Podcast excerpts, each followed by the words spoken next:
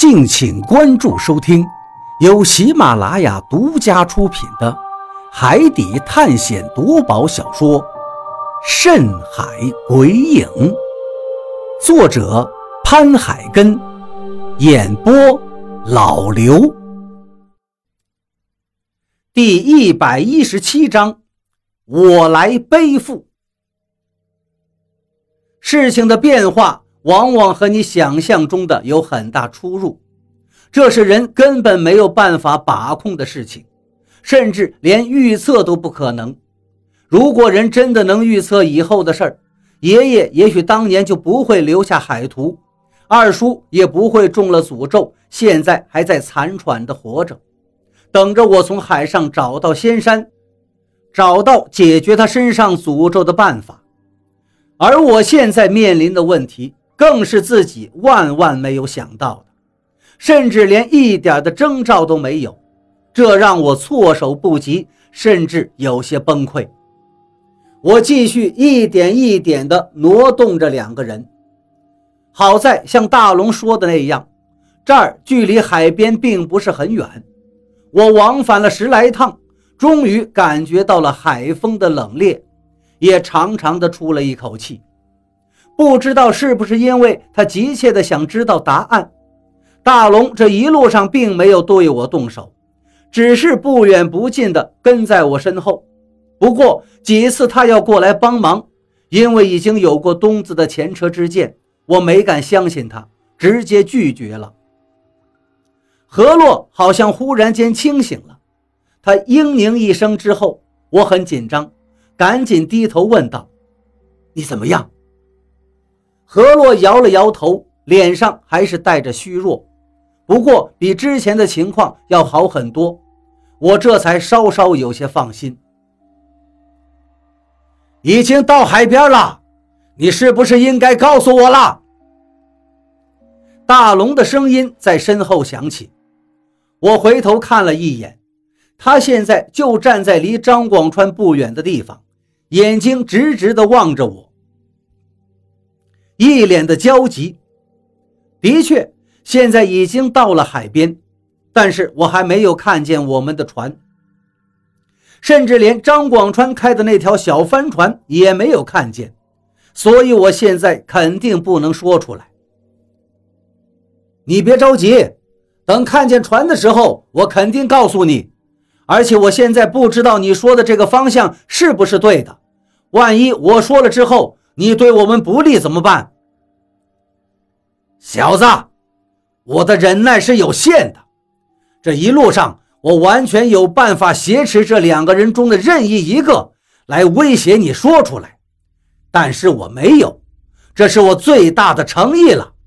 如果你再跟我磨叽，别怪我不讲信用。是的，大龙这一路上并没有对我动手。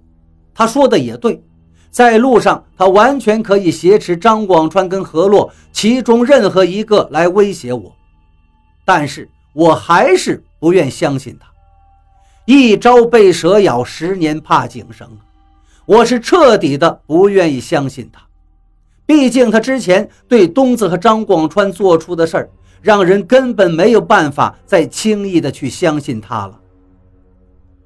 找到船。你帮我找到船，只要看见我们的船，我说不说你都会明白的。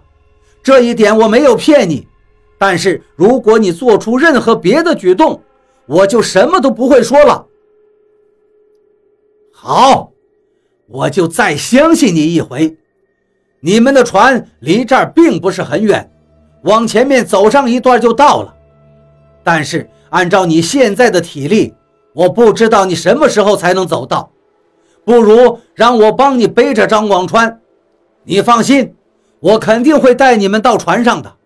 我说到做到，这是交换你说出真相的条件。不行，我立刻说道。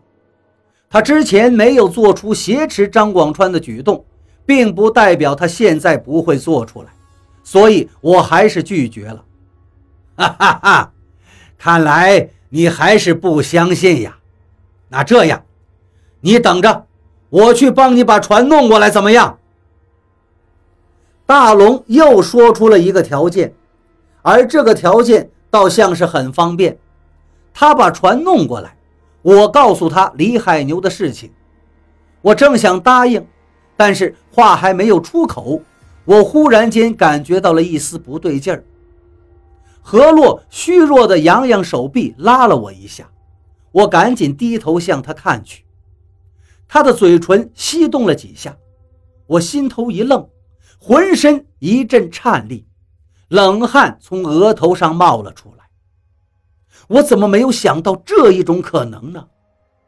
大龙在这个岛上不知道待了多久，如果他找到了船，而且船上还有吃的东西，船也有能力远航，那他会不会直接开船走人呢？而且李海牛现在所下锚的地方，距离小帆船并不是很远。现在雾气也消散了很多，说不定两个人就会遇见。两个人如果先我们而遇见，李海牛会做出什么样的举动？如果他们俩冰释前嫌，那东子、张广川的仇怎么办？如果之后李海牛知道了东子被害，而害死东子的就是他的好兄弟大龙。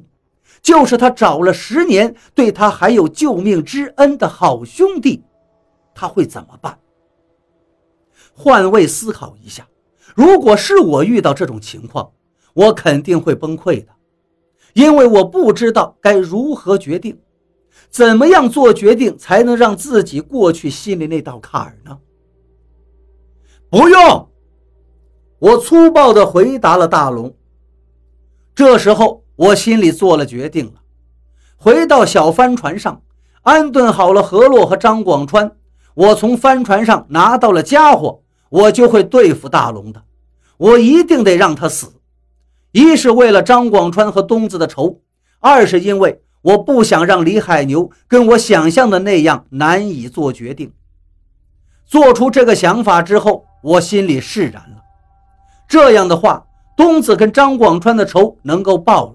李海牛也不用那么陷入纠结，所有的事儿我来扛，我来背负。毕竟李海牛是为了我二叔出海，而且还遇见那么多的风险，甚至连他自己的亲生儿子命都丢了。他已经付出这么多了，也是该我付出的时候了。我自己会找到船，找到了船，我就会告诉你一切，我保证。但在此之前。我是一句话都不会再说了。大龙死死地盯着我，我暗暗地做了决定：如果他现在要做出不利我们的举动，我也只能是跟他拼了。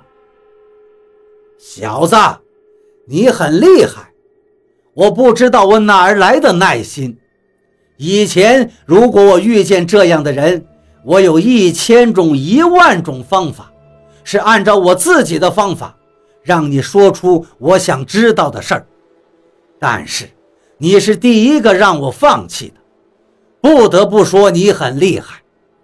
实话告诉你，我实际上也只是大概知道你们船的位置，这也是从你们来的方向猜出来的。从这里往右走，如果没有错的话，几里地之内就能找到你们的船了。但是小子。你最好别耍花样。虽然我很想知道你是怎么知道李海牛的，怎么知道我们之间的事儿的，但是如果让我感觉到不对劲儿，我会要了你的命的。我的手段，你应该从东子跟张广川嘴里听说过了，你好好掂量掂量吧。我愣了一下，我自己掂量掂量。这后果无非就是鱼死网破嘛！扶我起来。何洛的声音又响起，我低头看了一眼，他正挣扎着想站起来。他现在的脸色好了很多，但还是带着病容，透着一股苍白。我自己能坚持着走，你去看看张广川，带着他，我们尽量快点回到船上。何洛压低声音对我说道：“我点了点头，回头看了看大龙。到了船边上，你就会得到你想要的。河洛好了一点最起码能走动了。我就努力地拖着张广川在沙地上走着，这已经比刚才的情形好了很多。沙滩上毕竟是比岛上的地拖起来省些劲儿。不多时，我就隐约看到被潮水拍打的帆船的轮廓了。我心中越发紧张了。这帆船距离李海牛所在的地方并不是很远，如果一会儿动起手来，惊动了李海牛怎么办？我要装作什么都不知道才行，而且我现在的体力已经在崩溃的边缘了。如果不是刚才走走停停的休息，我早就挺不住了。一会儿对付大龙，我真的还没有把握。不过事情已经到了这个关头，无论如何我都得坚持下去，并且在李海牛发现之前解决了大龙，不然后果是不堪设想。所有的人都会被卷进来，如果那样，那真的不是我愿意看见的。船越来越近了，大龙也越来越不安分。他虽然还跟我们保持着距离，但是我从他渐渐靠近我们的脚步声里感觉到了他的焦急。怎么样？是不是能说了？李海牛，你是怎么知道李海牛的？船就近在咫尺了，你们很快就能上到船上。我回头笑了一下，最起码等我把张广川弄到船上。好，好，好，也不差这一会儿了。我看你还能玩出什么花样。终于到了帆船旁边，这是一个好消息，但是随之而来的还有一个坏消息。退潮了，船搁浅在了海滩上。不过看现在的样子，应该是在涨潮，只需要再等一会儿，船应该就能飘起来了。我叹了一口气，努力地把张广川的身体向上面送了送，咬着牙到了船的边沿，想努力把它举起来，但是力有不逮，任凭我怎么使劲儿，就是差一点。张广川的身体就卡在船舷外面，何洛是帮不上忙的，我额头上的青筋都爆了出来。就在这时，一双强壮的手伸了过来，使劲一拖，就把张广川拖进了船里。我心中一惊，大龙不知道什么时候站到了我的身边。如果他刚才心存歹念的话，我估计自己早就够呛了。现在你能说了吗？大龙面对我问道：“人也送到船里了，你应该能说了吧？”我安抚住心中的跳动，深深的吸了一口气，说道：“你知道我叫什么吗？”大龙显然是被我突兀的问题给问住了，他疑惑的看着我，好像是在等我解释。我的名字叫李鱼，以前我也不叫这个名字，我叫李平安。我父亲希望我做一个像他救命恩人一样的人，所以把我的名字改成了李鱼。他希望我有一天能越过龙门，变成一条龙，也就是成为像您一样的人，龙千军。大龙吃惊地看着我，你是？你你竟然是，对，我应该叫您一声龙叔吧。我父亲死了，他郁郁而终，死之前他还拉着我的手让我去找你。你家我去过，小渔村，但是已经找不到您了。我也打听了，说您出海了。我在海上不断的寻找你，玉佩，我从一具怪异的尸体上找到了。我以为是您死了，但是我没想到您竟然还活着，我终于能够报恩了。但是我现在很纠结。我一边说着，一边接近他。死的那个人叫东子，是我最好的哥们儿。脱离昏迷的这个也是我的兄弟。龙叔啊，您说我该怎么办？现在，而且龙叔，您为什么会变成现在这样子？这跟我想象中的差距太大了。那是什么？我惊恐地看着龙千军的背后，他立刻就扭脸回去了。就在他感觉不对劲儿的时候，我已经动手了，皮带套到了他的脖子上，我一反手，把他背了起来。